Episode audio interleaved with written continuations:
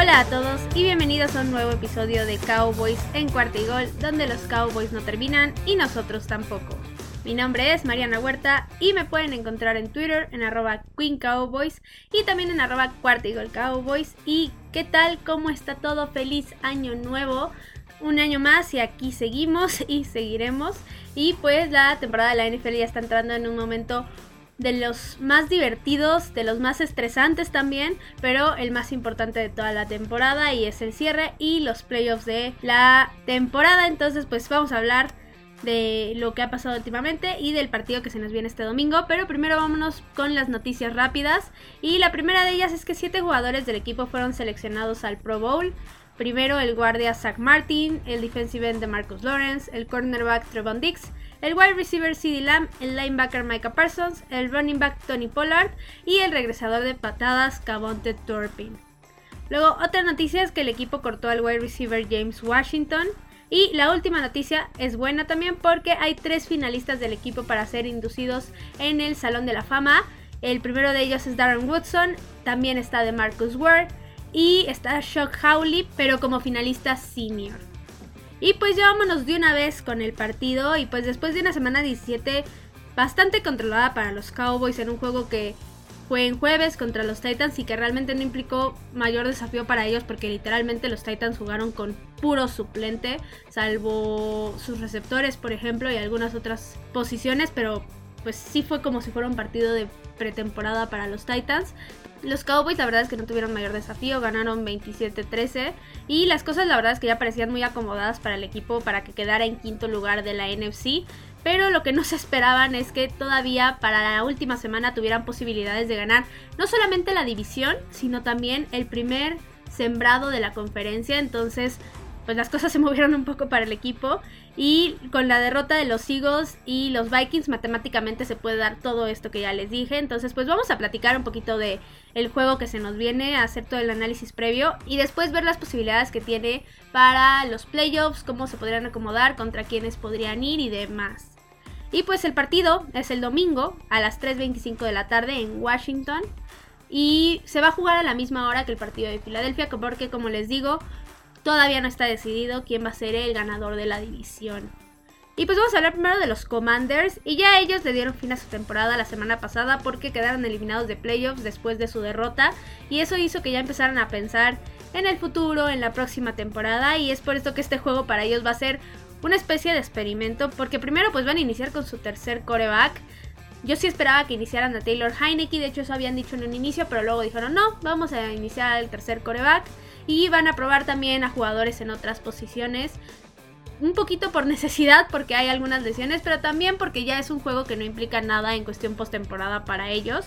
Y es por esto que esto se le podría acomodar mucho a los Cowboys, porque al final de cuentas son jugadores que no tienen experiencia en un partido de temporada regular de la NFL. Entonces, pues ya veremos qué tal les va a los jugadores. Y pues hablando de ellos, más específicamente, van a tener como coreback a Sam Howell.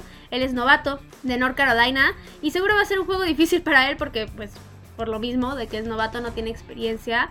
Pero también tiene una pequeña ventaja y es que es un coreback móvil, entonces pueden probar jugadas que no lo pongan tanto en riesgo y que no han utilizado mucho en Washington. Entonces ya veremos qué tanto problema puede resultar esto para la defensiva de los Cowboys. Luego del lado de sus running backs, no va a jugar ninguno de los dos que son titulares. Brian Robinson está lesionado, lo mismo con Antonio Gibson. Y pues van a tener que iniciar a Jonathan Williams y esto puede acomodársele muy bien a los Cowboys porque aparte Brian Robinson y Antonio Gibson sí hacen un muy buen trabajo. Entonces ahí los Cowboys pueden aprovechar esta parte, pero sí tienen que tener cuidado porque últimamente no han estado también contra el juego terrestre. Y Luego en la parte de los wide receivers, aquí sí es donde está la parte más fuerte para mi gusto de la ofensiva de Washington. Y es porque tienen una tercia de wide receivers muy buenos con Terry McLaurin, Corty Samuel y el novato Jahan Dodson. Y sí pueden poner en aprietos a la defensiva secundaria de los Cowboys, sobre todo por todas las lesiones que se han estado presentando. Entonces sí tienen que tratar de no dejarles muchos espacios, sobre todo porque son jugadores que te pueden hacer la jugada cuando les dejas 10 centímetros de más. Entonces sí tienen que tener cuidado ahí, independientemente de quién les esté lanzando el balón. Luego, pasándonos al otro lado, pasándonos a la defensiva, su línea es una de las mejores de la NFL, sin duda, y eso sí puede poner aprietos no solamente a la línea ofensiva de los Cowboys, sino que también a Dak Prescott y a Ezekiel Elliott, a Tony Pollard. Entonces yo espero que tengan cuidado con ellos porque no quiero ver ningún tipo de lesión y demás. Espero que no vengan muy agresivos porque como les digo, los Cowboys pues todavía van a jugar en la postemporada y es muy importante que lleguen todos los jugadores sanos. Entonces, ya veremos qué tanto problema es, qué tanto afectan las lesiones de los Cowboys en la línea ofensiva. Sí hay que tener cuidado con ese frente porque es uno de los mejores de la liga. Ahora, ya dejando de hablar de los jugadores, pasándonos un poquito a los pros y contras que tienen los Commanders. Primero como pros es que sus jugadores muchos van a tener la oportunidad de mostrarse en la NFL y eso hace que salgan con una motivación diferente y que, como lo vimos en el partido de los Titans, traten de mostrarse y traten de conseguir el mejor resultado posible, aunque esté muy difícil. Digo, al final de cuentas, como lo vimos en el partido de los Titans, al final la falta de talento se nota, la falta de experiencia se nota pero pues van a intentar mostrarse, van a intentar hacer la jugada grande y van a ir en pocas palabras sin miedo a nada. Entonces eso para mí es uno de sus pros y el otro sería para mí que son locales. Y ahora basándonos a los contras, va a ser un juego prácticamente con el tercer equipo de los Commanders. Entonces sí va a ser muy experimental, le digo muy tipo pretemporada. Y también van contra un equipo que en este caso son los Cowboys que van a salir con todo. Y pues hablando de los Cowboys, ahora sí vamos a pasar a hablar de ellos más a fondo. Y pues la verdad es que sí han tenido una muy buena temporada. Y van a llegar a esta última semana jugándose todo, jugándose localía, jugándose tal vez una semana de descanso si llegaran a ser el primer sembrado. Entonces sí, van a salir a ganar porque eso es lo que queda en ellos. Al final de cuentas, si los otros resultados no se dan, que ahorita vamos a hablar de ellos más adelante, ok. Pero ellos van a salir a dar lo que tienen que hacer, a ganar este partido. Entonces pues sí debería de ser un juego que traten de ganar a toda costa y un juego en el que deberían de salir con todo y demostrar un nivel muy importante. Ahora, también es importante que han habido muchas lesiones últimamente, entonces sí veo también al equipo, ok, saliendo a ganar, pero también cuidando a sus jugadores, porque al final de cuentas, si el resultado ya está controlado, no tiene ningún sentido que siga jugando Dak Prescott o que siga jugando los corredores, los receptores titulares, incluso en el lado de la línea ofensiva, sobre todo que han estado sufriendo últimamente los Cowboys.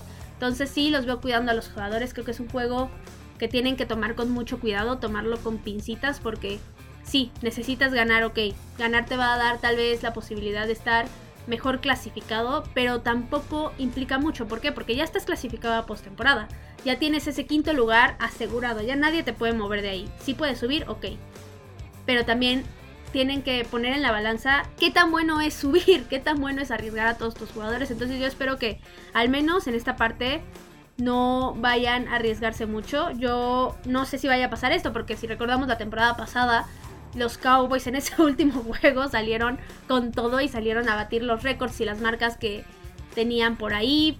Y pues sí, literalmente fue una paliza. Afortunadamente en ese partido no se lesionó a nadie, pero pues uno nunca tiene la misma suerte. Entonces ya veremos con qué mentalidad salen los Cowboys. Y pues ya pasando a hablar de los jugadores clave para este partido. Primero para mí la línea ofensiva va a ser fundamental. Uno, para que le den protección a Dak Prescott, porque como les decía, los cazacabezas y la línea defensiva de Washington es muy buena. Y también es muy clave que tengan cuidado y que no se lesionen, porque esto es la parte fundamental de la ofensiva de los Cowboys es el núcleo. Si hay alguna lesión importante, yo no creo que los Cowboys la puedan solucionar para cuando se llegue a postemporada. Entonces esperemos que nadie se lesione. Luego, otro jugador clave para mí va a ser Dak Prescott. Y lo único que espero de él es que trate de no tener intercepciones. Sí, es cierto que muchas de las intercepciones que ha tenido en la temporada han sido culpa de los jugadores que cachan el balón, ya sean los receptores, los tight ends, los corredores. Entonces yo espero que, al menos por su parte, que no lance pases muy interceptables, que trate de minimizar ese tipo de errores y que recupere esa confianza que tiene y que hace que de repente nos dé jugadas espectaculares. Luego otro jugador que para mí va a ser fundamental va a ser Ezekiel Elliott porque a pesar de que ya Tony Pollard está de regreso y demás, yo creo que todavía va a estar de cierta forma precavido y le van a dar más carga a Elliott, pero igualmente espero que sea con cuidado y que no se aloquen y que realmente no lo sobreexploten a ninguno de los dos para que lleguen con toda la postemporada. Ahora, pasándonos al otro lado, en el lado defensivo sí creo que la secundaria va a ser fundamental porque como les decía, a pesar de que el coreback es novato, los receptores de Washington son muy buenos. Entonces, espero ver que dejen poco espacio realmente a estos jugadores y que traten todavía de solucionar esa parte de las lesiones y de toda la configuración ahorita que tuvieron que recurrir a jugadores que no eran los titulares en un inicio. Ahora pasándonos a las incógnitas que hay para este partido para los Cowboys.